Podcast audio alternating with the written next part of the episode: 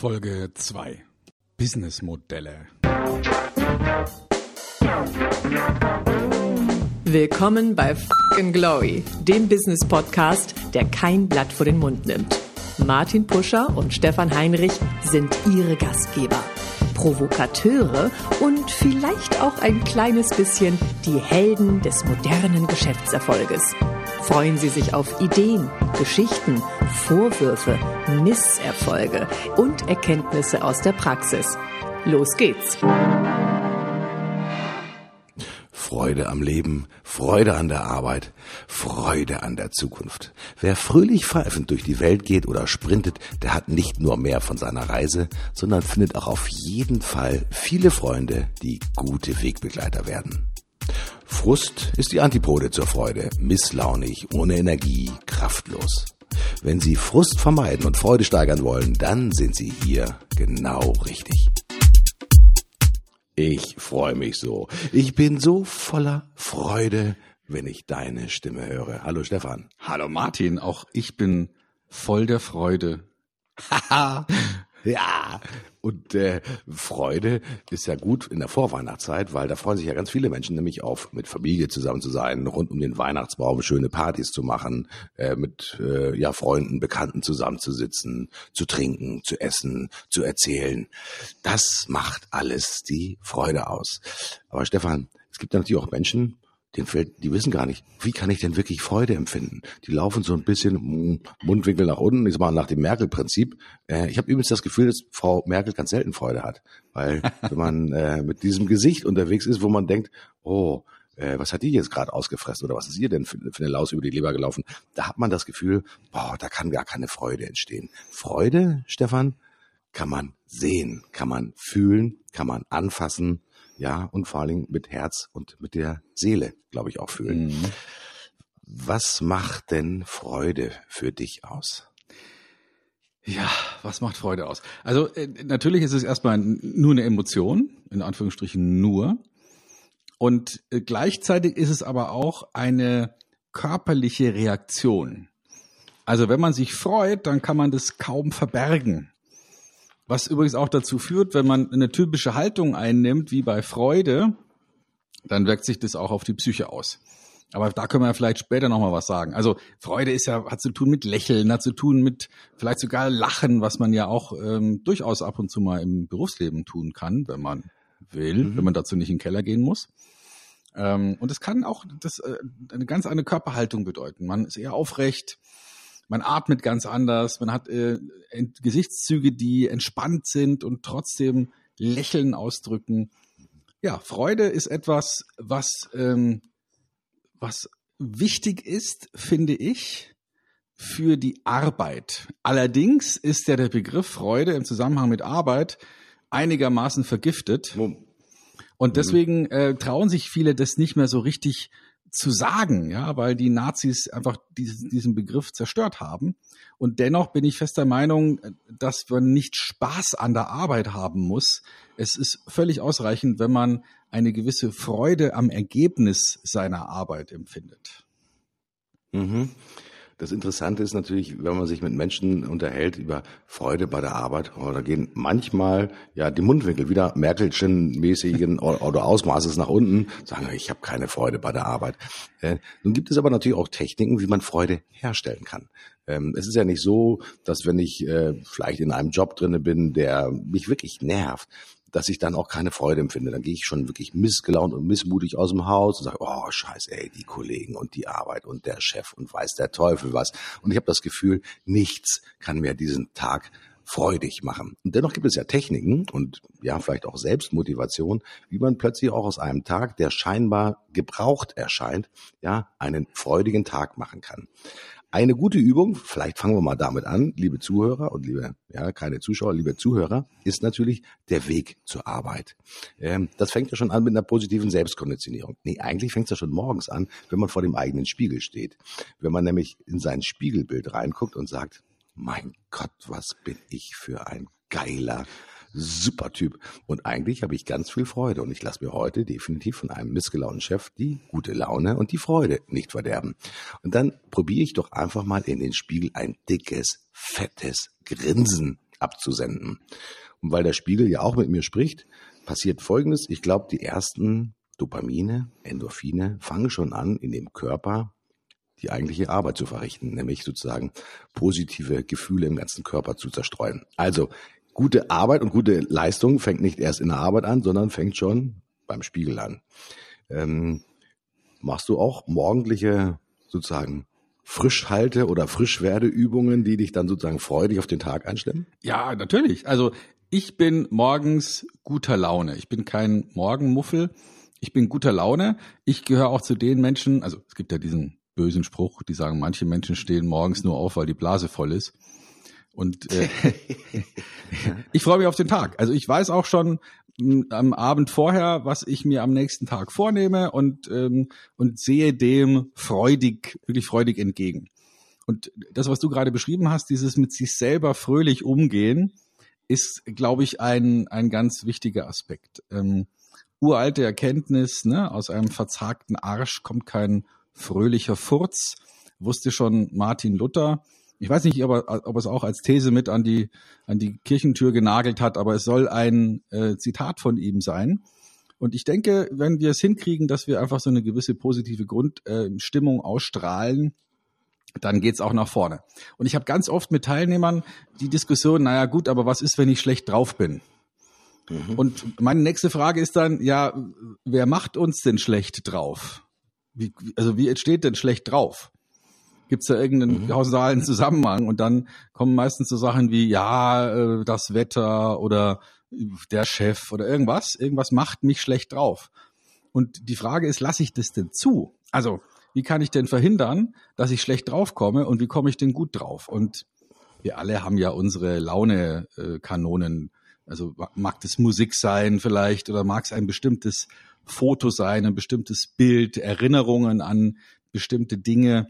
Und wenn es uns gelingt, da solche Anker zu setzen in unsere Erinnerung oder die vielleicht auch ganz bewusst auszulösen, indem wir dann unseren Lieblingssong hören, vielleicht gerade bevor wir zum nächsten Kunden reingehen oder auf dem Weg zur Arbeit oder wie auch immer und einfach mit guter Laune, mit Freude da ankommen. Dann, mhm. dann wird, wird sich der Tag auch völlig anders darstellen. Mhm. Das, das Schöne ist ja auch äh, die Selbstprogrammierung, aber die, ich nenne das jetzt einfach mal, energetische Kraft von Freude kann man sich natürlich auch nochmal potenzieren. Also ich bin jetzt aufgestanden, stand vorm Spiegel, habe mich positiv konditioniert, habe vielleicht noch nicht die richtige Musik gehört, dann setze ich mich in einen Bus und fahre mit dem Bus. Ich fahre ungefähr eine Viertelstunde zur Arbeit und ich habe jetzt zwei Möglichkeiten. Äh, ich kann, wenn ich sitze, natürlich auf mein Handy gucken und äh, gucke halt die neuesten Nachrichten runter. Äh, Variante zwei ist, ich schaue mich halt um, wie viele Menschen morgens mit mir zusammen in diesem Bus, ich sage jetzt einfach mal um 8 Uhr, zur Arbeit fahren. Und ich werde in der Regel äh, Gesetz der Zahl. Ich kann zehn Menschen angucken und ich werde bei zehn Menschen eher einen, ja, teilnahmslosen Blick sehen, die halt irgendwie aufs Handy gucken. Ich habe letztens etwas gemacht, was man vielleicht nicht mehr sehr häufig macht.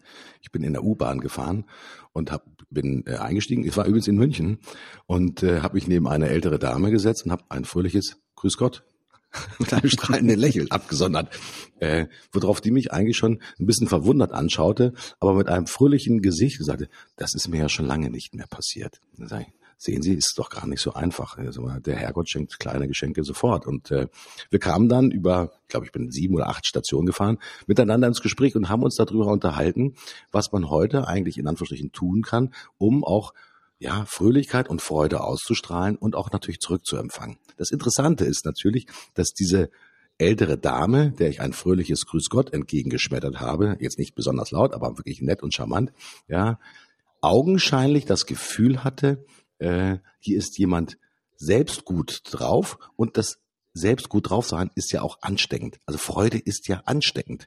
Und das Schöne ist natürlich, das ist die zweite Übung, die ich unseren Zuhörern gerne empfehle, äh, wenn ihr jetzt nicht unbedingt immer alleine im Auto zur Arbeit fahrt, sondern wenn ihr mit öffentlichen Verkehrsmitteln unterwegs seid, probiert doch einfach mal an, euer Gegenüber anzugucken und einfach nur vielleicht mal ein kleines Lächeln, ja, mit der Erinnerung an die Freude, die ihr schon empfindet, zu senden. Und ihr werdet plötzlich sehen, wie eine ganz andere Energie in diesem Bus, in dieser U-Bahn drin ist und wie es anfängt, vor allen Dingen zu euch wieder zurückzukommen. Es ist nicht nur so, dass man etwas weggibt, sondern das kommt sofort wieder zurück. Was für eine schöne Geschichte eigentlich, mhm, Stefan. Das stimmt. Es gibt, ja. es gibt auch ein relativ bekanntes YouTube-Video, ähm, das ähm, letztlich äh, aussagt, mh, ein Typ, der in die U-Bahn reinkommt, sich auf den Platz sitzt und anfängt zu lachen wie verrückt. Mhm.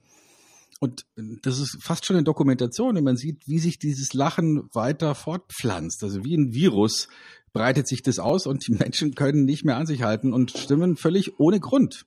Also es gibt ja nichts, worüber man lachen kann, stimmen mhm. in dieses Lachen ein. Und das ist ein, ein wunderschönes Erlebnis und ich nutze das manchmal in Seminaren und die meisten Menschen lassen sich sofort anstecken, können es nicht verhindern, mitzulachen. Das finde ich sehr, sehr, sehr interessant. Mhm. Mhm. Und, also das gilt ja auch für einen selber. Also es gibt ein Experiment, ich habe jetzt gerade nochmal die Quelle gegoogelt, ähm, aus dem Jahr 18, 1988, Sozialpsychologe Fritz Strack in Mannheim. Uni Mannheim hat etwas äh, bewiesen, was inzwischen noch zigmal bestätigt worden ist. Er hat Menschen ähm, sozusagen von außen eine bestimmte Mimik verordnet. Das heißt, er hat denen mhm. gesagt, nimmt mal den Bleistift so quer in den Mund, so dass er hinten an die Mundwinkel ähm, mhm. anstößt und dadurch wird automatisch ein eine Mimik erzeugt, so ähnlich wie Grinsen. Also die Hörer können mhm. sich mal vorstellen, vielleicht haben sie auch einen Bleistift parat, einfach mal quer in den Mund, ganz hinter und dann leicht draufbeißen, dann wird sozusagen dieses Grinsen eingefroren. Mhm. Dann hat man Menschen mit diesem Bleistift im Mund bestimmte Cartoons gezeigt und sie dann beurteilen lassen, wie lustig sie das finden. Und zur Vergleichsgruppe, die keinen Bleistift im Mund hatte, haben die Bleistiftbeißer äh, die Sachen wesentlich lustiger gefunden. Also das heißt, mhm. man, man kann sich selbst Laune machen. Und die Gegenprobe gibt's übrigens auch. Wenn man sich jetzt so einen Bleistift vorstellt mit so einem kleinen Radiergummi hinten dran. Mhm. Und die Aufgabe lautet, den, mit den Lippen nur den Radiergummi zu berühren, sodass dieser Bleistift so so im Mund steckt und so balancieren muss mit den, mit den gespitzten Lippen. Und weil das sehr anstrengend ist, den wirklich in Balance zu halten, wird man unwillkürlich die Stirnfalten zusammenziehen. Also so ein, so ein eher ja, so grimmigen, Eindruck. grimmigen Grimmig. Eindruck dadurch machen. Mhm. Und die Aufgabe lautete dann, mit diesem Eindruck wiederum die Comics zu beurteilen. Und dann war das so, dass man die Comics überhaupt nicht lustig und eher ähm, als ärgerlich empfunden hat äh, nur mhm. weil man eben ein ärgerliches Gesicht macht. Und das finde ich eine unglaublich interessante Erkenntnis, die sich so leicht in unser Leben umsetzen lässt. Ne? Also wie einfach ist es, sich mit einem Bleistift gute Laune zu machen? Ja? also unfassbar, oder? Also du brauchst, brauchst sonst ja. nichts. Das ist ein, ein, Gegenstand, der einige wenige Cent kostet. Und mhm. Äh, wenn man sich sowas immer parat hat oder immer im Auto hat, ähm, wunderbar. Und wenn man dann noch, was ja ähm, der Kollege Hirschhausen empfiehlt, eine rote Clownnase mit dabei hat, dann wird jeder Stau zum großen Spaß. Mhm. Also ich bin mhm. ja relativ viel im Auto unterwegs und ich habe in meiner Ablage immer die rote Clownnase von Hirschhausen. Mhm. Und ich habe es mir zur Gewohnheit gemacht, wenn ich im Stau stehe und nichts vorangeht, die Clownnase aufzusetzen. Mhm. Wichtig ist nur, dass man dann weder nach links noch nach rechts guckt. Ja. Und plötzlich ist jeder Stau ja. einfach ein Quell der Freude. Das ist unfassbar. Ja, so, so einfach geht das. Es gibt ein anderes psychologisches Experiment, das hat natürlich etwas damit zu tun, äh, dass der Körper äh, auch den Seelenzustand ja äh, dominiert. So gerade wie du es beschrieben hast mit dem Bleistift, äh, dem Bleistift. Ich rolliere jetzt gerade, ich sehe total lustig aus, und bin sowieso aber gut gelaunt. Ich brauche gar keinen Bleistift. Das andere ist, versucht einfach mal äh, folgende Übung. Versucht vor dem Spiegel bitte einfach mal äh, die Hände ganz weit nach oben zu nehmen, also wirklich zu strecken, also fast wie in einer Jubelpose. Die mache ich jetzt hier quasi vor dem Mikrofon einfach mal. Und versucht bitte einfach mal die Mundwinkel Mergelscher Art nach unten zu ziehen. Schwierig. Das funktioniert nicht. Schwierig. Das funktioniert. Ja, das funktioniert gar nicht, weil der Körper im Prinzip, das sind auch so ein bisschen Archetypus, der Körper hat gelernt, dass diese Bewegung eigentlich ja eine Jubelpose ist. Eine Jubelpose ist eine freudige Pose. Und weil eine freudige Pose natürlich auch sozusagen freudige Erregung in dem Körper produziert, werden wieder Endorphine ausgestoßen und so weiter und so fort und eigentlich die gute Laune chemisch auch erzeugt. Das ist ja auch ein chemischer Prozess. Ähm, das könnt ihr auch gerne mal, wenn ihr in einer Gruppe zusammen seid, in einer misslaunigen Gruppe seid. Ich hoffe, die stehen da mit euch auf. Probiert einfach mal nur genau diese Übung und lasst die einfach mal die Arme wie zum Jubel nach oben nehmen. Da muss man gar nicht viel sagen, aber man wird sofort sehen, wie sich die Laune und auch sozusagen die Aufnahmefähigkeit von Menschen sofort und fast dramatisch positiv verändert. Dann frage ich mich natürlich, Stefan, du bist ja von uns der viel bessere Psychologe. Wer macht denn jetzt eigentlich die gute Laune? Und wer macht denn die Freude? Ist das der Körper, weil ich sozusagen mit dem Bleistift arbeiten kann und dieses Lächeln und dieses quasi Grinsen habe? Ist es sozusagen die Arme nach oben reißen wie zum Jubel, dass dann erst der Körper anfängt freudig zu sein? Oder kann ich das auch einfach nur mit Gedankenkraft machen? Wer bestimmt denn eigentlich über der Körper oder der Geist?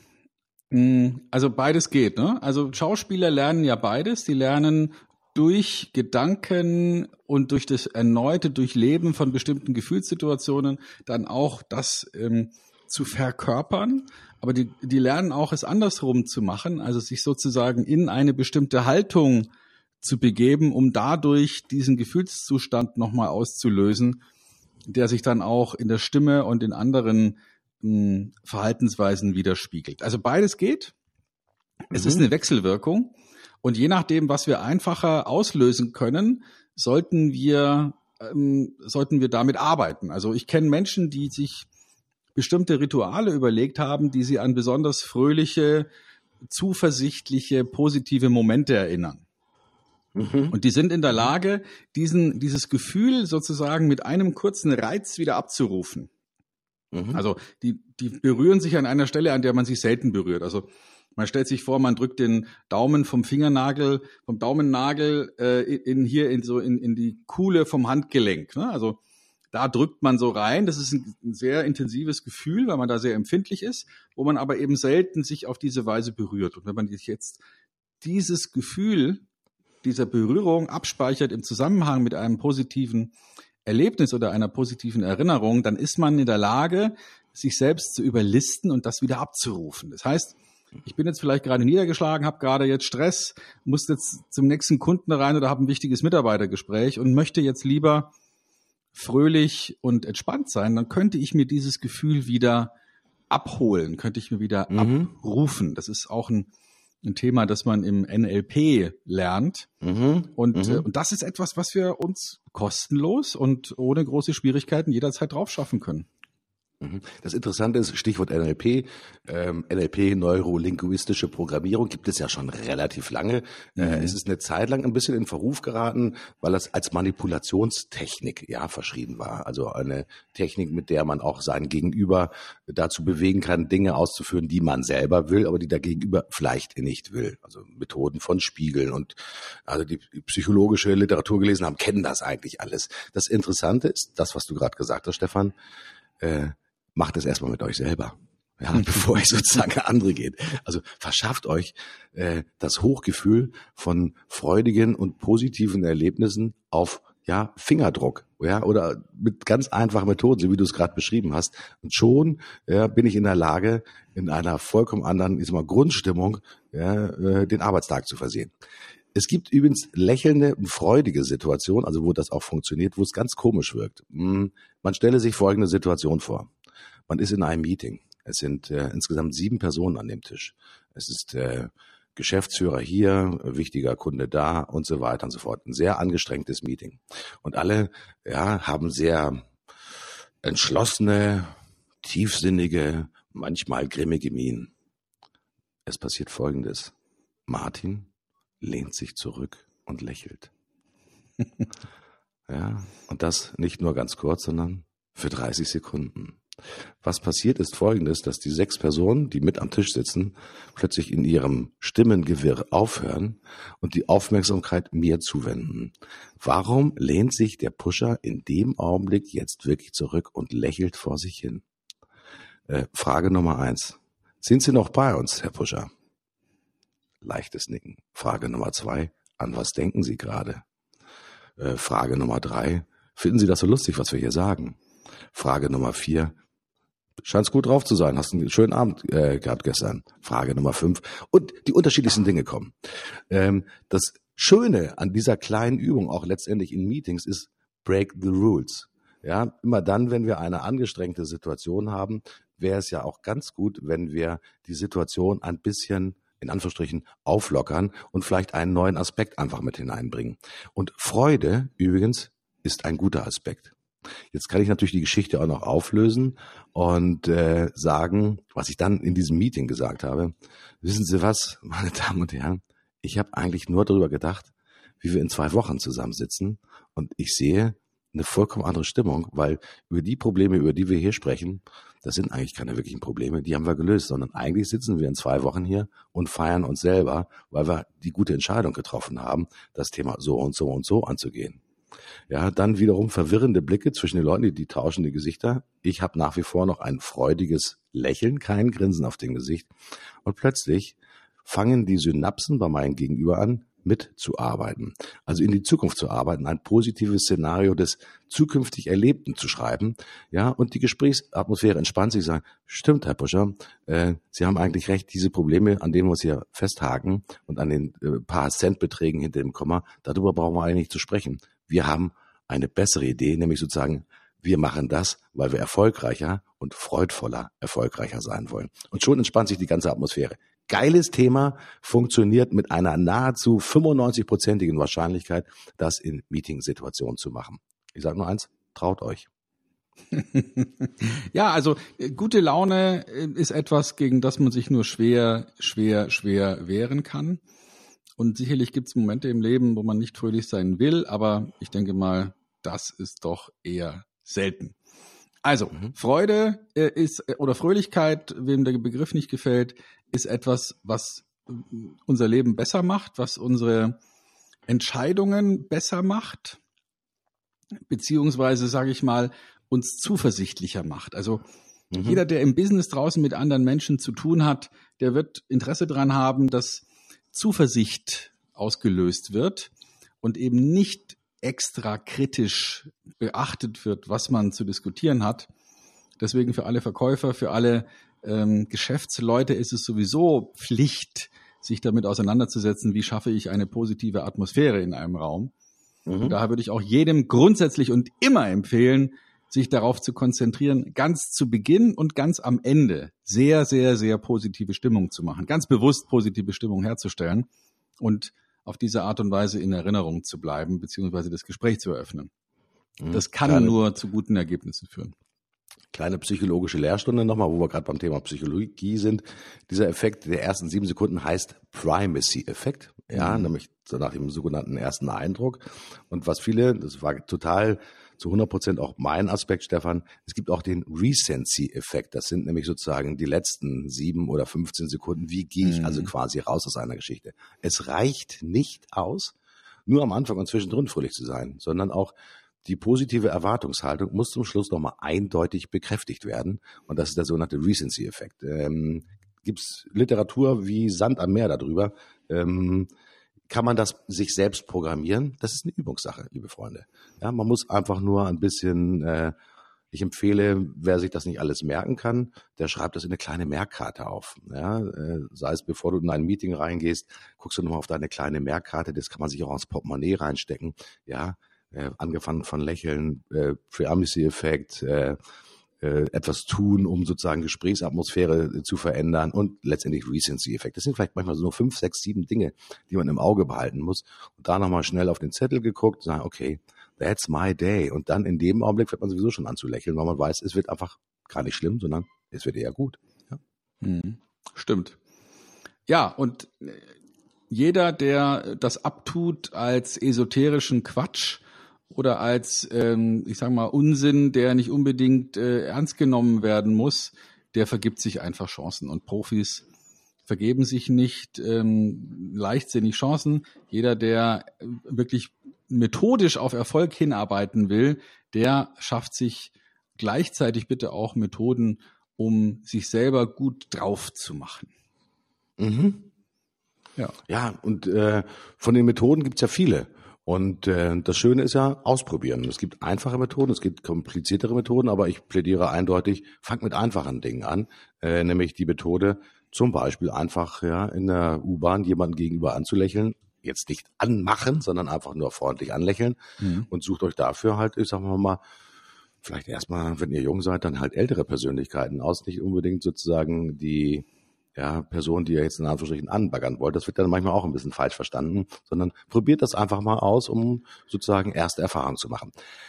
Geplant freudig zu sein, ist ja auch eine Technik und eine Reise. Also von daher gute Reisevorbereitung und letztendlich zu gucken, ob man auf dieser Strecke auch einfach, ich sag mal, gut unterwegs sein kann. Ausprobieren. Immer wieder neu ausprobieren und Erfahrungen sammeln.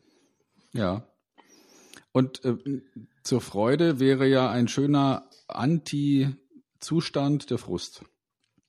Ja, also kenne ich auch. Kenn ich auch. Ja, frustriert ja. sein, etwas schon zigmal probiert haben und es klappt einfach nicht und und solche Dinge. Hm, wie können wir uns selber oder sagen wir mal so, was gibt es denn für einen Sinn für Frust? Habe ich mich schon oft gefragt. Also es gibt ja ganz wenig Dinge im Leben, die keinen Sinn haben. Ähm, und die, also Dinge, die es gibt und die sinnlos sind. Und ich frage mich, welchen Sinn hat Frust? ich habe eine geile Geschichte dazu. Ja. Ach, Kinder, das kennt ihr. Vielleicht, das ist heute besser geworden. Äh, jeder von euch kennt Ikea. Äh, ich habe den bekannten Schrank gekauft, welchen auch immer. Es muss nicht gerade ein Billy sein, wie heißen sie auch immer. Ja, du fängst an, das Ding zusammenzuschrauben. Hast auch eigentlich Freude dabei, wo du sagst, ich freue mich auf das fertige Ergebnis. Dann stellst du fest, nachdem du vielleicht schon ja, 50 Prozent der Arbeit erledigt hast, dass zwei, drei wirklich relevante Schrauben fehlen. Ja, die halt letztendlich die Stabilität des Schrankes und des Regals auch wieder hergeben. Und du äh, leerst die ganzen Beutel aus und sagst, ist das unter irgendeiner Verpackung noch möglicherweise diese Schraube geblieben? Auf Deutsch gesagt, die Schraube taucht nicht wieder auf. Du stehst dann vor einem halbfertigen Erzeugnis, diesem halb aufgebauten Schrank. Du weißt, deine Frau kommt in einer Stunde um die Kurve und möchte den aufgebauten Schuhschrank in, in Beschlag nehmen. Ja, und du siehst, oh, scheiße, ich kann es nicht fertig machen, weil die scheiß Schraube fehlt. Ja, das ist Frust.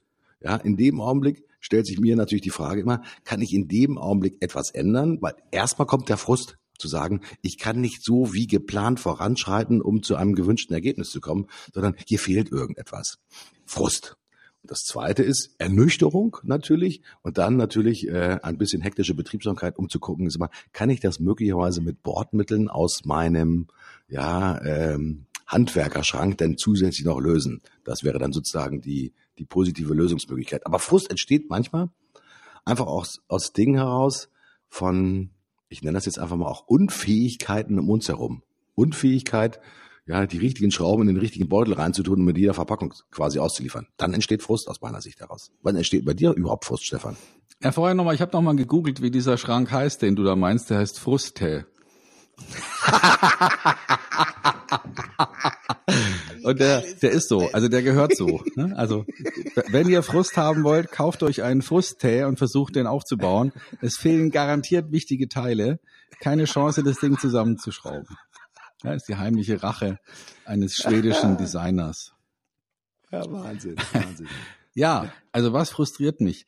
Ähm, ich bin kein ähm, 100% Mensch. Also ich bin keiner, der Spaß dran hat, Dinge wirklich akribisch auf die 100% zu fahren. Mir reichen meistens die 95. Also ich bin ein schlechter Korrekturleser beispielsweise von Texten. Ähm, es ist so, wenn ich ein Thema durchdrungen habe, also wenn ich eine gewisse Expertise in einer bestimmten Sache habe, dann auf Dauer frustriert es mich dann sozusagen dann noch die letzten zwei, drei, vier Grad der Lernkurve noch zu durchfahren. Also mir reicht es, wenn ich irgendwas zu 90 oder 95 Prozent beherrsche. Ich muss dann nicht nochmal doppelt und dreifach so lange investieren, um wirklich die Perfektion hinzukriegen. Also mhm. ich bin kein Olympiasieger. Ne? Ich bin mir reicht's, wenn ich wenn ich sozusagen ähm, eine bestimmte Sportart so gut kann, dass ich vielleicht auch mal das eine oder andere ähm, Turnier gewinne oder dem einen oder anderen Wettbewerb mal vorne mit dabei bin, aber jetzt unbedingt Weltmeister oder Olympiasieger zu werden, dafür, dafür habe ich einfach eine zu hohe Frustrationsanfälligkeit. Ähm, also mhm, das bin ich mhm. nicht. Mhm. Vielleicht, vielleicht ist Frust ja in dem Zusammenhang auch etwas, was, äh, ja, was uns davon abhalten soll, Dinge zu tun, die nichts bringen. Vielleicht ist das ja der gemeine Sinn der Frustration. Mhm. Könnte ja sein. Mhm. Ja, kann ich mir ganz gut vorstellen. Ich sage mal, äh, ja, Sinnlosigkeit. Ich glaube, du hast beim letzten Mal in einer der letzten Sendung äh, das Beispiel erzählt von dem ähm, äh, Loch, das ausgehoben werden muss, äh, wo derjenige, der das Loch aushiebt, mhm. nicht weiß, wofür er das Loch aushiebt. Genau. Äh, also ohne, ohne Sinn und Verstand für denjenigen, der arbeiten muss, eine Tätigkeit ausführen. Es ging da um die Geschichte, dass halt die, die Wasserleitung gesucht werden musste ähm, innerhalb einer bestimmten Zeit. Und äh, Du kannst natürlich beim Mitarbeiter unheimlich schnell Frust herstellen, indem du ihnen halt, ich sag mal, hm, nicht zusammenhängende Aufgaben gibst, die sich auch sinnmäßig nicht ja miteinander kombinieren lassen, wo sie quasi immer nur eine einzelne Tätigkeit ausführen müssen, aber nicht wissen, wofür und was wird damit gemacht, wer hat überhaupt Niesbrauch davon, wer profitiert davon, ja, und äh, wo sind die Erfolgskriterien, äh, ob ich die Arbeit richtig oder weniger äh, gut ausgefüllt habe. Ähm, und ich kann mir vorstellen, dass das Thema Frust natürlich in ganz vielen Firmen auch aus dem Aspekt von mangelhafter Führung, das ist auch nochmal F, äh, tatsächlich entsteht. Du hast beim letzten Mal auch äh, Friedmund Malik natürlich zitiert, äh, Führen, Leisten, Leben, der in seinen Büchern natürlich auch darauf eingegangen ist und das Thema Sinnstiften ja auch in der Arbeit natürlich postuliert hat. Also äh, Frust, ich glaube, in der Arbeit ist in vielen Unternehmen, ich will nicht sagen ein täglicher Begleiter, aber ein häufiger Begleiter. Äh, können wir denn frühzeitig Frustquellen auch in Unternehmen identifizieren und sie eliminieren? Mhm. Also das, was du gerade beschrieben hast, ähm, das ist hier in, in, in Wikipedia nennen die das einen ein unsystematischer Wechsel von Belohnung und Bestrafung mhm. Mhm. oder zeitliche Verzögerung von Befriedigungszuständen können zu Frustrationsfaktoren werden. Also das heißt, wenn wir den Zweck oder das Ergebnis unserer Arbeit oder unserer Bemühungen, ich übernehme es jetzt mal wieder in den betriebswirtschaftlichen Business-Kontext, wenn also Mitarbeiter nicht wissen, wofür sie etwas tun oder keine Rückmeldung kriegen über die Arbeitsergebnisse, dann könnte es tatsächlich zu Frust führen. Ne? Also so ein typischer Fließbandjob, wo ich einfach nur einen, einen Mikroschritt in der Fertigung ausführe und niemals das fertige Produkt sehe, geschweige denn erkenne, wozu das gut ist, was ich da tue. Ja, mhm. das wäre so ein Fall von Frust. Mhm. Das Interessante ist ja auch, dass ich, ähm, ich habe letztens in ein relativ modernes Werk reingucken dürfen, also ein Industriewerk, ähm, die früher die Fließbandarbeit hat sich natürlich schon mal schon ganz dramatischer gewandelt. Auch in Automobil, äh, großen Automobilwerken wird ja zwar immer noch sozusagen Fließband ähnlich gearbeitet, aber schon durchaus in Inseln auch gearbeitet, also wo die Wertschöpfungstiefe von einzelnen Tätigkeiten sich deutlich erhöht hat. Ähm, und die haben natürlich auch festgestellt, die Arbeitsforscher, die haben gesagt, also je mehr sozusagen Überblick und auch wirklich Sinn du empfindest und äh, auch mehrere, nicht nur Einzelschritte, sondern mehrere zusammenhängende Schritte machst, ja, desto größer ist die Aufmerksamkeit, desto größer ist auch äh, die, äh, desto geringer ist die Wahrscheinlichkeit, dass Fehler entstehen, auch das Thema Selbstverantwortung in der Aufgabe natürlich ganz dramatisch nach oben geht. Ähm, also wenn ihr äh, eure Mitarbeiter richtig ärgern wollt, dann gebt denen halt wirklich immer Sinn, entleerte Aufgaben, die ohne Zusammenhang und ohne Feedback erledigt werden müssen. Dann könnt ihr mal sehen, wie schnell auch tatsächlich der Frust äh, nach vorne geht. Hm. Wir haben, als wir vorhin über das Thema Freude gesprochen haben, haben wir auch über das Thema Spaß gesprochen. Ich weiß, dass du kein großer Freund davon bist, das Thema Leute, wir sind hier nicht im, im, im Happy-Zirkus äh, und wir wollen nicht nur Spaß an der Arbeit haben, sondern wir wollen natürlich auch leisten und ein Ergebnis haben. Also auch ganz bewusst zu gucken, dass Frust und Freude natürlich auch immer etwas mit Ergebnissen zu tun haben. Wenn ich eine Tätigkeit ausführe und ich glaube, ich habe sie gut gemacht und ich stelle diese Aufgabe, meine Ergebnisse vor und ich ernte dann eigentlich nur heruntergezogene Merkelsche Mundwinkel und sagen, oh, ey, Pusher, äh, super tolle Idee, aber mal ganz ehrlich, die Idee funktioniert nicht. Das haben wir schon ausprobiert. Das haben wir noch nie so gemacht. Oh, das hört sich echt nach viel Arbeit an. Das kann ich nicht richtig messen. Das passt nicht in meine Quartalsplanung. Ahnt ihr schon, liebe Freunde, wo, wo die Reise hingeht? Also Reichsbedenkenträger gibt es immer. Dann entsteht in mir manchmal auch in der Tat das Thema des spontan auftretenden, massiven ähm, Frustes, der mich quasi in dem Augenblick innerlich fast wegschwemmen könnte. Ja, und ich natürlich auch sage, hey Gott, Gottes Willen, das kann doch nicht wahr sein. Ja, versteht mich denn keiner? Niemand versteht mich. Niemand versteht mich. Also Frust ist ja nicht nur eine Geschichte, die auch, wie soll ich das sagen, mit Sinnentleerung zu tun hat, sondern hat auch etwas mit zu tun, dass ich in meinem Kontext zu anderen Menschen manchmal auch vielleicht die Situation falsch einschätze. Das kann auch erfahrenen Leuten natürlich passieren.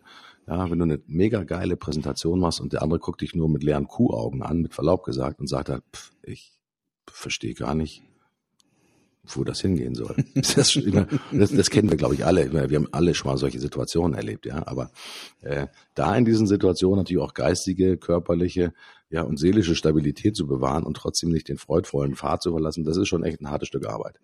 Absolut. Und manchmal interpretieren wir ja auch bestimmte Reaktionen oder Ergebnisse völlig falsch.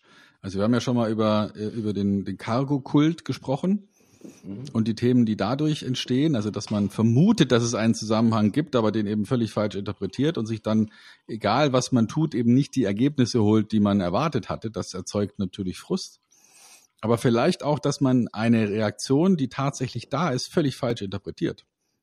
Mhm. Also es gibt eine Geschichte von meinem äh, lieben Kollegen und Freund Ralf Schmidt, der ähm, von einem Moderationsauftritt äh, erzählt wo er, wo er schlicht und einfach mh, hm, eine Sache total falsch interpretiert hat. Mhm. Und das Interessante an dieser Situation war, er hatte also einen Moderationsauftrag und ging auf die Bühne und hat angefangen zu moderieren und im, in der ersten Reihe saßen die Großkopfeten, also die Damen und Herren wichtig, Vorstand und so weiter. Und zwei von denen, äh, beides Herren, haben sich mit Beginn seines Auftritts intensiv unterhalten. Mhm. Also haben sich überhaupt nicht mehr für ihn interessiert und haben einfach angefangen zu quatschen. Und mhm. er hat mhm. sich davon so ablenken und so ähm, des äh, äh, orientieren lassen, dass er in der Pause dann, also bei der nächsten Moderation war dann irgendwie nur noch mal Pause und dann äh, hat er den Menschen angesprochen und hat gesagt, sagen Sie mal, ähm, interessiert sich nicht, was wir hier machen. Das ist ja schließlich Ihre Firmenveranstaltung. Und dann war der ganz konsterniert und hat gesagt, oh, wir haben ganz vergessen, Ihnen zu sagen, der Herr, mit dem ich mich da unterhalten habe, das ist unser unser CEO aus USA, der spricht kein Deutsch und ich habe ihm einfach versucht, simultan zu übersetzen, was Sie da auf der Bühne erzählt haben. Mhm, also das heißt, mhm. das ist so ein typischer Fall von, ich habe es total falsch interpretiert, habe es negativ auf mich bezogen und habe daraus Frust abgeleitet, völlig unnötigerweise. Mhm, mhm. Ja, äh, das sind natürlich Dinge, wie soll ich das sagen?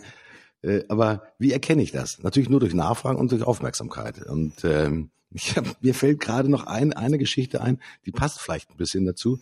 Äh, eins meiner schrecklichsten Erlebnisse war ein junger Mann, war eingeladen auf einem, ich glaube, Callcenter World oder so zu sprechen. Oder nee, es war eine, eine große Marketingveranstaltung. Und ich war rechtzeitig da, mein Slot war um 10.30 Uhr und ich wusste, ich sollte im Hauptsaal sprechen. ich glaube, Stefan, du weißt, weißt schon, was, was da jetzt kommt.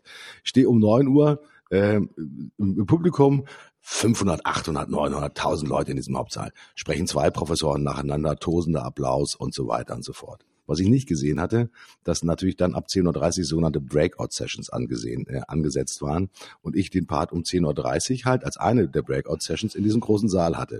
Und jetzt stellt euch bitte folgendes Erlebnis vor.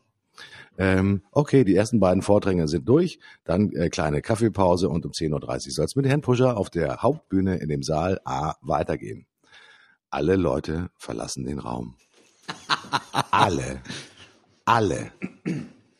Um 10.30 Uhr kommen 15 Leute zurück in den Raum, wo vorher, keine Ahnung, 500, 600, 700, 800 Leute drin waren. Martin super geile Präsentation, super Speech, vor, selbst motiviert, die Arme nach oben gerissen, den Bleistift zwischen die Lippen gesteckt und allem drum und dran. Also das, das volle Megaprogramm der absoluten Selbstkonditionierung. Dann steht ihr oben auf der Bühne, die ungefähr dann gefühlt, ich sag mal, anderthalb Meter über dem Auditorium ist. Ich stehe da oben im gleißenden Scheinwerferlicht und äh, ich hätte auch so gerne zu 800, 900 Leuten gesprochen. Das sage ich offen und ehrlich, weil ich so gut vorbereitet war. Und dann stand ich da vor 15 Leuten. Allerdings muss ich sagen, das hätte ja natürlich auch als junger, unerfahrener Mann hätte man Folgendes machen können, hätte auf die Knie fallen können und heulen und sich im Staub der Bühne wälzen können. Das wäre auch eine Möglichkeit gewesen. Die andere Möglichkeit wäre gewesen, den 15 Leuten entgegenzuschreien, äh, dass man das jetzt auch nicht macht, weil man spricht eigentlich nur für 500 Leuten. das andere ist natürlich zu sagen, ich weiß, meine sehr geehrten Damen und Herren, dass Sie zu den Auserwählten gehören, die zukünftig deutlich erfolgreicher sein wollen als die 495 Leute, die jetzt gerade äh, den Raum verlassen haben. Ich beglückwünsche Sie dazu, dass Sie zukünftig zu den besonders ausgezeichneten Persönlichkeiten dieser Welt gehören werden. Strahlendes Lächeln natürlich wahnsinnig überbetont, ja, und dann gesagt, okay, rücken Sie doch ein bisschen näher dran, weil in diesem Raum brauchen wir ein bisschen sozusagen Kuschelwärme. Hat dann auch gut funktioniert und wir haben dann eine kleine Session draus gemacht. Aber der erste Impuls, den ich hatte, war Frust ja, sich auf der Bühne zu wälzen und zu schreien und zu lamentieren und zu heulen, wäre mit Sicherheit auch ein toller Auftritt gewesen. Wäre sicherlich vielen auch in Erinnerung geblieben. Aber dann wiederum sozusagen trotzdem das Beste draus machen. Also die verrücktesten Sachen passieren einem ja einfach und nicht, weil man sie geplant hat, sondern ganz einfach, weil sie passieren. Ja, das ist äh, und das ist halt häufig einer der Punkte, die halt auch mal zu Frust führen, Stefan. Ja, vielleicht kann man ja Frust dadurch äh, in den Griff kriegen oder beschränken, dass man Dinge nicht so oft persönlich nimmt. Also es passiert etwas, wie dir jetzt gerade, dass statt der 900 Zuschauer nur noch 15 rumstehen und du nimmst es einfach nicht persönlich. Mhm. Sondern du, du akzeptierst es, dass es jetzt gerade passiert ist und, und sagst, jo, dann machen wir halt von da weiter. Ich habe ganz oft den Eindruck, dass Menschen völlig unnötigerweise dazu tendieren, Dinge, die ihnen widerfahren, persönlich zu nehmen. So nach dem Motto, ich schon wieder und nie habe ich Glück und mhm. wie man sich auch anstrengt und so weiter. Ja, also mhm. die, die sich dann auch so eine so ein komisches Kausalprinzip ähm, konstruieren. Und äh, naja, also vielleicht macht es ja Sinn, dass man trainiert, Dinge nicht persönlich zu nehmen. Ja? Mhm. Sondern, ja, sondern sagt, ja, Mensch, also, mh, hm, nö, ich nehme das nicht persönlich, Edge. Mhm. Ich, äh, ich nehme es, ich will es nicht persönlich nehmen. Ich akzeptiere, dass es jetzt gerade passiert ist, aber ich ähm, lehne ab, dass es mit mir zu tun hat. Mhm. Mhm. ja. Ich, es gibt übrigens auch einen Zusammenhang zwischen Frust und Mathematik. Kennst du den? Aha. Nee. Ja, der ähm, ich bin heute so ein bisschen in Erzählerlaune und deswegen erzähle ich noch eine ganz kleine Geschichte. Äh, ist eine private Geschichte. Also es geht darum, um einen jungen Mann, der unbedingt ein Mädchen kennenlernen möchte. Mhm. Ähm, dieser junge Mann sah durchschnittlich aus. Also er hat jetzt, war jetzt kein, kein Dandy, war auch nicht megamäßig muskelbepackt, hat auch eigentlich eher ein durchschnittliches Lächeln gehabt. Er wirkte eigentlich sympathisch, war ein bisschen schüchtern. Mhm. Und ähm, er sagte zu mir, du Martin, ich, ich lerne keine interessanten Frauen kennen. Dann guckte ich an ihm so ein bisschen von oben nach unten und sage, okay, ich glaube, bei dir brauchen wir den Faktor 12. Da guckte er mich an und sagte, was meinst du mit dem Faktor 12? Sagte, ja, okay, es gibt äh, Menschen, die sind äh, augenscheinlich so gewinnt, dass sie nur den Faktor 1 brauchen. Das heißt, sie sprechen eine Persönlichkeit an, sie finden den richtigen Ton, die Persönlichkeit kommt sofort zu dir zurück. Also du verwickelst sie in ein Gespräch. Das ist der sogenannte Faktor 1. Mhm. Sagen, du bist halt der Faktor 12. Und ähm, du musst ein zwölffach höheres Frustpotenzial, also Frustvermeidungs- oder Frustverleugnungspotenzial haben als die Person mit eins, weil du musst zwölfmal Personen ansprechen, bis du dieses Erlebnis hast. Ähm, und äh, das ist natürlich auch in der Realität passiert das ja immer wieder. Es gibt Menschen, die scheinen immer nur Glück zu haben und die wissen gar nicht, was Frust ist. Ja, und dann gibt es wieder Menschen, die sagen, okay, ich bin augenscheinlich ein Zwölfer-Typ, ja, der, der halt zwölfmal in Anführungsstrichen ähm, frustvolle Situationen erlebt. Aber sage ich, und die gute Nachricht an der ganzen Geschichte ist, nach zwölfmal funktioniert's. Und es wird funktionieren. Das ist sozusagen Frust und Mathematik. Denn nach dem Gesetz der Mathematik kann nicht dein ganzes Leben schiefgehen. Das gibt's gar nicht. Sondern es gibt immer wieder die erhebenden Situationen, wo du sagst, ja, es hat funktioniert. Und dann äh, denkst du dann vielleicht an Martin und sagst, okay, ich bin ein Sechser, ich bin ein Siebener, ich bin ein Zwölfer oder wie auch immer. Frust ist natürlich schlimm, aber wenn man weiß, dass Frust und Mathematik zusammenhängen, musst du sagen, okay, du musst nur häufig genug Dinge probieren und dann funktionieren sie auch einfach. Ne?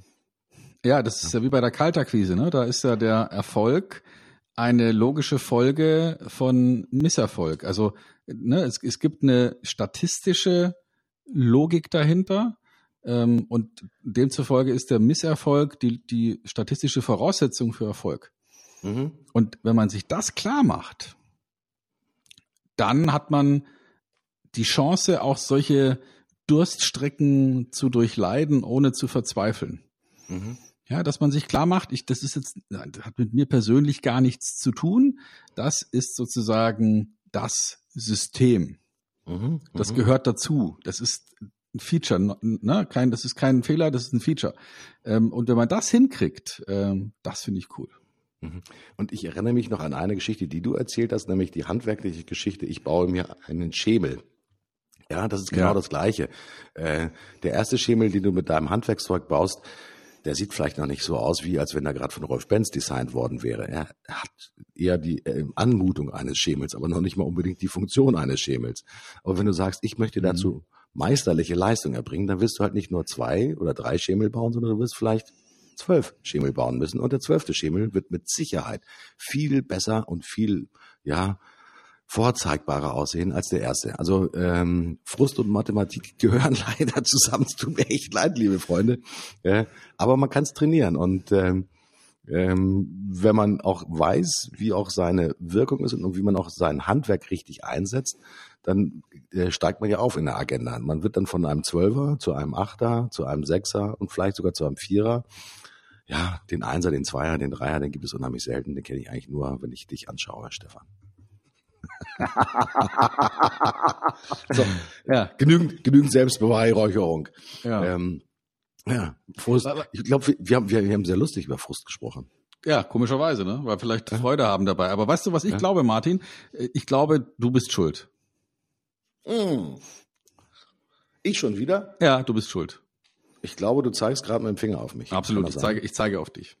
Du bist oh. schuld. Also wenn, wenn ich frustriert bin, bist immer nur du schuld. Nur du. Immer. Das ist so traurig. Das ist so traurig. Aber das meinst du natürlich nicht im Ernst, sondern das ist natürlich die sehr, sehr geschickte Überleitung zum Part Fingerpointing. Richtig. Mein Gott, Fingerpointing. Ähm, Stefan, immer dann, wenn ich äh, glaube, dass ich erfolgreich bin, dann sehe ich eins deiner Bücher bei mir im Schrank stehen, dann denke ich, scheiße, ich bin nicht erfolgreich. Da habe ich das Gefühl, als wenn du mit einem virtuellen Finger wieder auf mich zeigst. Ja, ähm, Fingerpointing ist ja total beliebt.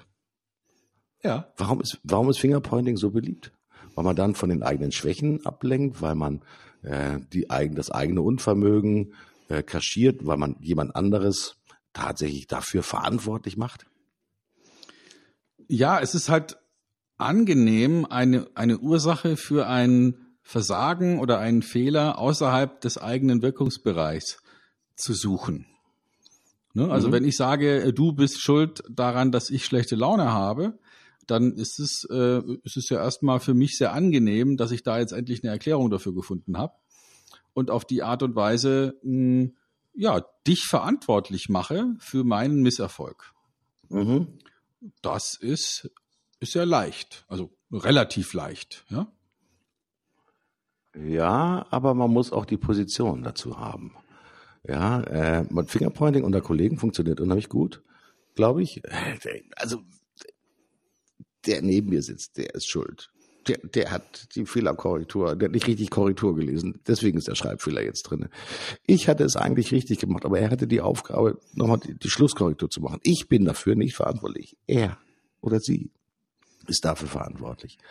Ähm, wie machen das denn eigentlich die Chefs? Gibt es auch so ein chefbezogenes Fingerpointing? Weil der Chef kann natürlich auch super gut auf Untergebene zeigen. Das ist ja Fingerpointing von oben nach unten funktioniert ja super. Das ist ja mhm. total super. Ja, und meine Oma hat immer gesagt, wenn du auf jemanden mit dem Finger zeigst, achte drauf, drei Finger zeigen auf dich zurück. Mhm. Ja, also dieses, mhm. äh, das ist so ein, so, ein, so ein Lehrspruch für mich gewesen. Überleg dir genau, wenn du es tust, weil ähm, ja die die anderen der Finger zeigen auf dich. Und das ist gar nicht so doof diese Grundidee, weil wenn ich ja sage, der ist schuld, erlaube ich mir ja ein Urteil und mache eine Beurteilung und ja und vielleicht täusche ich mich ja oder vielleicht sehe ich es ja auch nur so, weil ich von mir ablenken möchte und in Wirklichkeit zeigt es dann auf mich. Mhm. mhm. Fingerpointing ist etwas, was, äh, was unglaublich beliebt ist und was viele Abteilungen auch schon zum Ritual erhoben haben. Ne? Also gibt ja viele Unternehmen, wo man dann tatsächlich so vorgeht, dass Vertrieb sagt immer, Marketing ist schuld, Marketing sagt, Vertrieb ist zu doof. Ähm, mhm. Service sagt, die Verkäufer haben was verkauft, was wir gar nicht servicen können. Ähm, Vertrieb sagt, Service ist stinke faul, die kriegen es aber nicht gebacken, denen fehlt die Kundenorientierung. Also dieses Hin und Her zeigen. Und was, was ich finde, was dabei helfen kann, wenn man so ein ritualisiertes Fingerpointing etabliert hat in einem Unternehmen, das sind ähm, Verträge. Mhm. Also ich empfehle meinen Kunden, wenn ich sowas finde, dass man zwei Verhandlungsführer aus den jeweiligen Lagern mal ähm, ernennt. Menschen, die vielleicht beide noch nicht so lange dabei sind und deswegen nicht so viele alte Wunden mit sich rumtragen. Und die beiden sollen einen Vertrag aushandeln. Das ist ja mhm. interessant an diesem deutschen Wort Vertrag. Es ist ja dazu da, damit man sich verträgt. Mhm. Und, und die Idee ist, lass uns mal aufschreiben, was wir voneinander erwarten können. Mhm. Also, was tust du für mich, was tue ich für dich?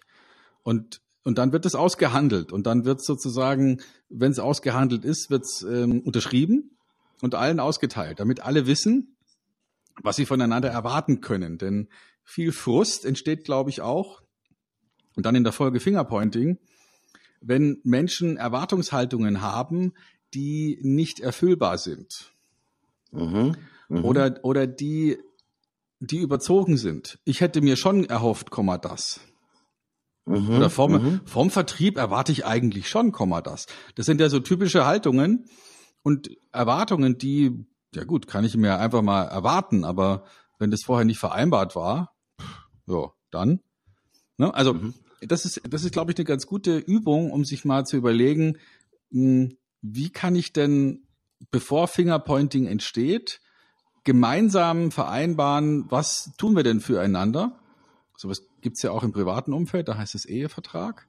Mhm. Und, und dann ist auch nachher keiner enttäuscht, im wahrsten Sinne des Wortes, weil wenn man enttäuscht ist, muss man ja vorher getäuscht worden sein. Ne?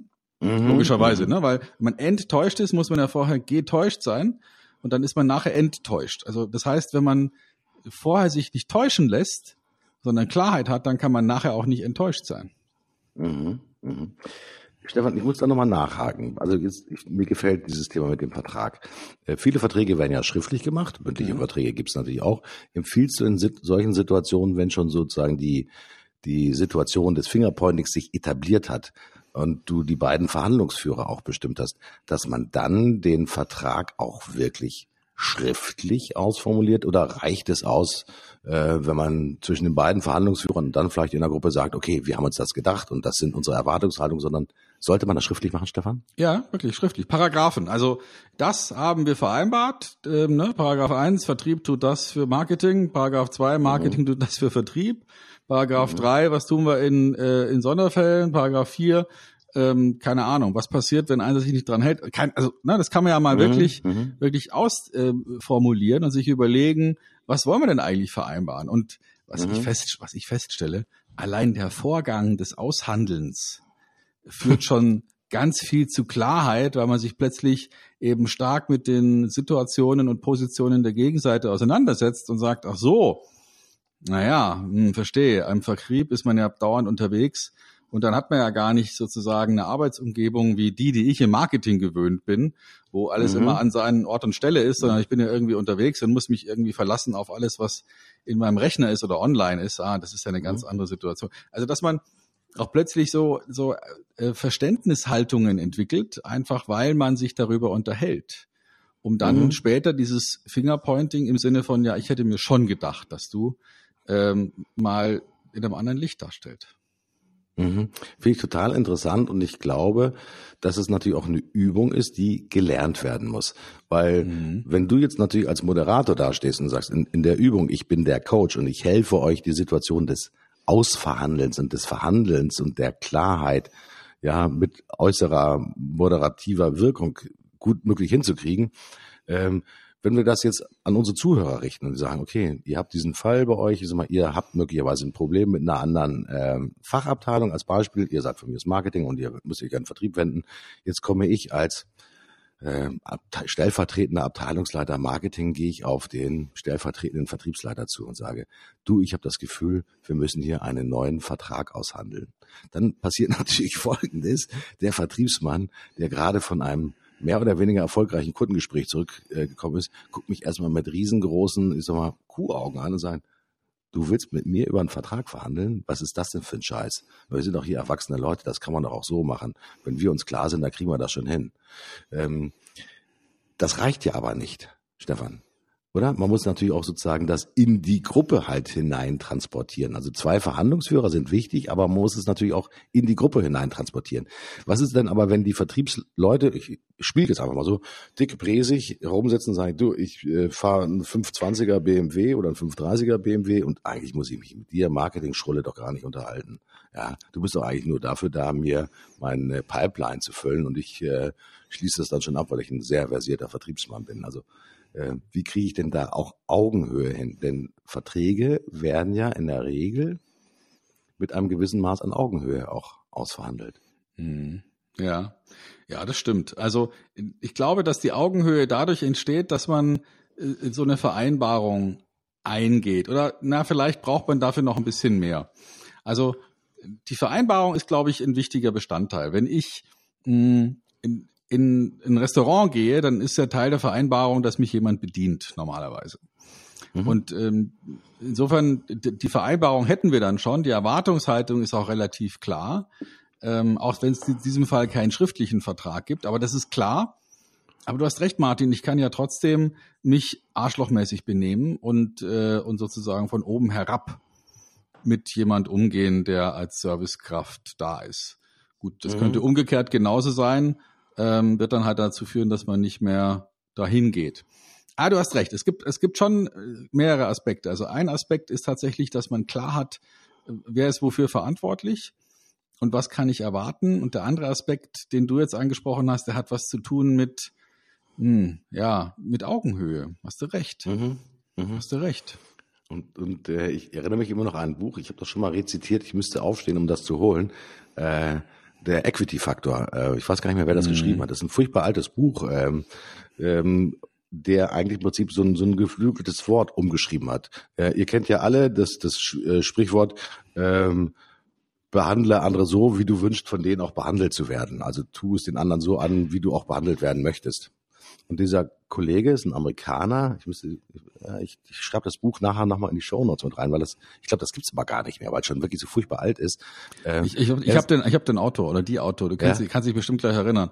Husemann und Hatfield. Ja, genau, geil. Mhm. Äh, das Buch ist wirklich schon ziemlich alt, ist auch ein ganz, ganz dünn, nur äh, viele nette Geschichten beschrieben. Und er, Husemann, sagt in diesem Buch, behandle andere Menschen so, wie sie behandelt werden wollen.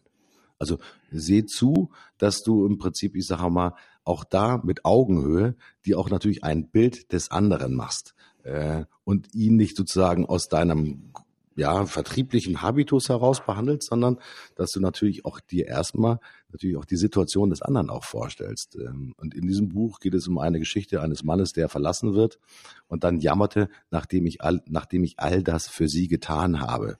Ja, also er beschreibt, beschreibt halt, was er in seinem Leben alles aufgegeben hat oder unternommen hat, um die Familie, den Hund und weiß der Teufel was. Also die Geschichte geht ungefähr so, dass selbst der Hund ihn noch beißt, als er in das verwahrloste Haus zurückkommt, äh, das eine Frau verlassen hat. Und dann, er, er jammert halt, nachdem ich all das für sie getan habe, einschließlich dem Hund.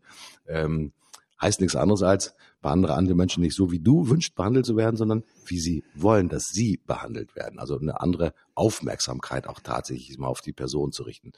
Ich glaube, wenn man das hinbekommt, ähm, dann hat man eine ganz gute Grundlage, um auch auf Augenhöhe auch tatsächlich zu verhandeln, weil man mhm. dann natürlich auch die Position des anderen einschätzen kann, respektieren kann. Respekt ist, glaube ich, ein ganz wichtiges Wort. Und Fingerpointing ist Mist, das ist nicht Misstrauen, sondern das ist genau das Gegenteil von Respekt. Ja, das ist ja von allem anderen geprägt als von Respekt. Und wenn wir das hinkriegen, dann geht schon noch ein bisschen besser. Und dennoch ist Fingerpointing gar nicht auszurotten.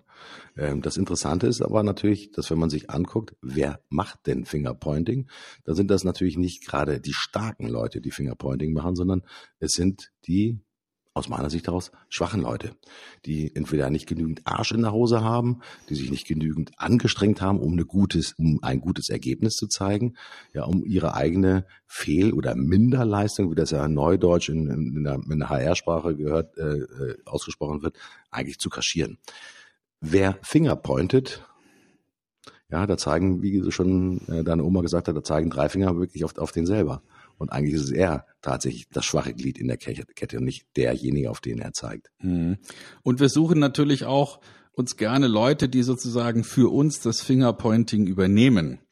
Also wenn wir mal den sogenannten Sensations- oder Enthüllungsjournalismus nehmen, das ist ja in gewisser Weise Fingerpointing und äh, ja, und wenn wir da sozusagen den, den richtigen Leuten die eine oder andere Information zuspielen, dann könnte sich da auch etwas verselbstständigen auf irgendeine Art und Weise, wo mhm. ähm, ja, wo dann jemand sagt, so und jetzt äh, sorge ich mal dafür, dass jemand inhaltlich zerstört wird oder dass jemand äh, ein, ein Riesenproblem kriegt, ähm, ohne dass es ähm, ja, ohne dass es dafür dann nachher nachvollziehbar ist, wer hat eigentlich hier auf wen gezeigt. Also mhm, da leben wir mhm. einfach durch die durch die Mediendurchdringung heute auch in einer Welt, wo viele Leute eben stark aufpassen müssen, dass sie nicht so einem Shitstorm zum Opfer fallen. Mhm, mhm. Ja, ist, ich glaube, gerade in den heutigen Zeiten äh, brauchst du nur Piep zu sagen und die Medien springen drauf und schon bist du als ja, Persönlichkeit öffentlich diskreditiert. Ich werde übrigens niemals ein öffentliches Amt annehmen können.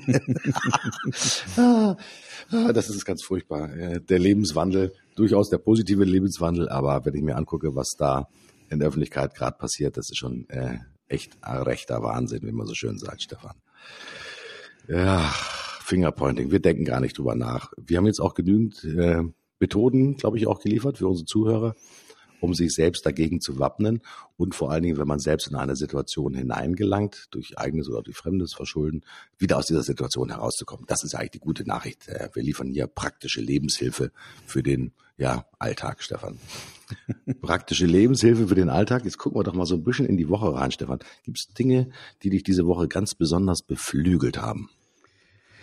Ja, also wir hatten diese Woche eine, eine Produktionswoche und haben äh, unglaublich viel Videoproduktion gemacht und es macht schon immer wieder Spaß, ähm, sich damit zu beschäftigen und, äh, und dann auch die Outtakes ähm, sich anzuschauen. Also das, was an Versprechern und sonstigen Sachen gelaufen ist. Wir hatten dann auch nochmal richtig Spaß, um uns, äh, als wir uns nochmal das alte Video von Loriot reingezogen haben, vielleicht kann, kann sich jemand noch erinnern, Erwin Lottermann, nee, Lindemann mhm, heißt, mhm. heißt es, der Lottogewinner heißt, glaube ich, dieses Video was dann interessanterweise die jungen Leute, selbst die Filmer bei uns am Set nicht kannten, weil es schon wieder zu Wahnsinn. alt ist. Ja? Mhm, ähm, mhm. für uns ist das, ist das sozusagen äh, ein Klassiker und die kannten das noch nicht mal, wo dieser arme Lottogewinner dann siebenmal interviewt wird und zum Schluss seinen Text dreimal verwurschtelt, nicht mehr auf die Reihe kriegt und dann eben statt zu sagen, mein Name ist Erwin Lindemann und ich bin Lottogewinner und ich mache äh, eine Reise mit meiner Tochter und danach eine Boutique in Wuppertal auf. Er dann alles durcheinander bringt und sich Erwin Lottermann nennt und davon spricht, dass er mit dem Papst eine Boutique aufmacht. Also ja. Loriot, der Lottogewinn, ist, glaube ich, selbst, das, äh, der Film ist bestimmt 30, 40 Jahre alt, mhm. äh, immer noch ein Genuss und äh, ja, sehr feinsinnig und äh, typischer Loriotscher Humor, der da äh, rausgetragen ja, wird. Das war sehr lustig heute, äh, diese Woche. Ja. ja. Ich weiß gar nicht, habe ich, hab ich die, die 7-Cent-Geschichte schon erzählt, die ich erlebt habe? Weiß ich gar nicht, ob ich das letzte nee, Mal erzählt habe. Glaube nicht. Habe ich nicht. Äh, pass auf, 7-Cent-Geschichte. Ein Tag im Leben eines Martin. Ich stehe bei Edeka an der Kasse und äh, vor mir steht eine Frau und die musste 20 Euro vier bezahlen. Ähm, und kramte rum und weiß der Teufel was. Hinter mir eine sehr bescheidene Schlange, nur drei, vier Leute hinter mir. Ich greife in die Tasche, weil ich habe mein Kleingeld immer in der Jeans-Tasche links, ja, griff rein. Ich wusste, da sind ein paar Kupferstücke. Sag ich, kein Problem. Vier Cent habe ich der Kassiererin gegeben. Überschwängliches Lächeln und ein prächtiges Dankeschön der älteren Dame, die die vier Cent gesucht hat. Ähm, und ich habe gesagt, what goes around comes around, englisches Sprichwort. Also der Herr wird es mir wieder auf andere Art und Weise zurückgeben. Nächste, ein gleicher Tag noch, gehe ich zu einem Drogeriemarkt, heißt Putnikowski hier bei uns in Hamburg. Gleiche Situation, ich stehe an der Kasse, vor mir steht eine Frau mit Kinderwagen, äh, ein Kind im Brustbeutel, ein Kind im, im Kinderwagen drinne oder vielleicht war da gar keins drin, keine Ahnung. Situation 6,03 Euro. Äh, ich habe das nicht zum Prinzip gemacht, dass ich immer Kleingeld mit mir herumtrage. ja, genau die gleiche Situation. Das ist alles innerhalb von zwei, äh, wirklich von zwei Stunden passiert. Äh, drücke der Kassiererin drei Cent in die Hand. Kassiererin strahlt mich riesengroß an. Frau, äh, ich glaube, das Kind hat auch noch gelächelt, auf jeden Fall nicht geschrien. Super gut. Diese sieben Cent, die ich investiert habe, äh, und es war ja natürlich mal kein Investment, aber eigentlich war es doch schon ein Investment. Ich habe das in Aufmerksamkeit investiert, ich habe das in Freundlichkeit investiert, ich habe das in einen Gefallen investiert und ich habe nicht erwartet, dass von diesen Persönlichkeiten etwas zurückkommt. Der Tag ist wirklich, ich glaube, für mich brillant ausgegangen, weil ich von der eigenen Geschichte, ich habe mich selbst daran hochgezogen an dieser Geschichte. Und ich zerre, wenn ich das heute erzähle, ich habe immer noch ein fettes Grinsen im Gesicht. Ich freue mich immer noch über diese Geschichte. Ja, weil ich die natürlich auch weiter erzählen kann, um Menschen um mich herum natürlich auch zu animieren, auch eine gewisse Großzügigkeit auch in kleinen Dingen zu zeigen, um Aufmerksamkeit zu zeigen. Ich glaube, dass es in den heutigen Zeiten eine ganz wichtige Währung ist. Und diese drei und diese vier Cent, die ich investiert habe, ist nichts anderes als ein Investment in Aufmerksamkeit. Es ist ja kein Geld, also natürlich ist es Geld, aber es ist so wenig Geld. Aber was viel wichtiger ist, ist Aufmerksamkeit. Und das äh, beseelt mich heute immer noch. Jetzt habe ich mir gerade, glaube ich, selbst auf die Schulter geklopft, was für ein toller Kerl ich bin. Wollte ich eigentlich gar nicht. Aber ist eine schöne Geschichte. Äh, hoffentlich auch äh, die einige Kollegen oder Kolleginnen dazu animiert, es nachzumachen. Wäre schön. Besser kann man sieben Cent nicht investieren. Herrlich. Du Martin, wir haben ja ähm, jetzt äh, das Alphabet durch. Ne? Wir haben ja irgendwann mal mit G angefangen. Die fleißigen Hörer werden sich erinnern, das war Folge 11 mit Gurus, Gönner und Geizhälse. Das F haben wir jetzt hinter uns. Jetzt lassen wir uns was Neues einfallen. Aber ich würde sagen, wir verraten noch nicht, was wir künftig machen. Ja, ja aber ich glaube, ne, eins können wir verraten. Ja. Wir, wir bleiben dran. Natürlich. Wir bleiben dran. Ähm, wir sind wieder da am 1. Dezember mit einer neuen Ausgabe in einem, ja, vielleicht kann man das auch schon verraten, in einem leicht anderen Format. Also wir haben zugehört, wir haben uns überlegt, äh, was, was waren die, eure Wünsche, was waren ihre Wünsche, was kam an Rückmeldungen und werden ein bisschen eingreifen, werden es noch spannender machen, werden es noch einfacher zu hören machen und werden es noch wertvoller machen. Und äh, und damit sage ich vielen Dank, dass Sie dabei waren. Vielen Dank, dass ihr dabei wart. Und wir hören uns wieder am 1. Dezember. Ich freue mich auch auf euch. Sage, mir es wieder mal riesengroße Freude gemacht. Und ich bedanke mich natürlich bei dir, Stefan, wieder für viele neue Einsichten. Und ich sage auch Tschüss, bis zum nächsten Mal. Euer Martin Puscher.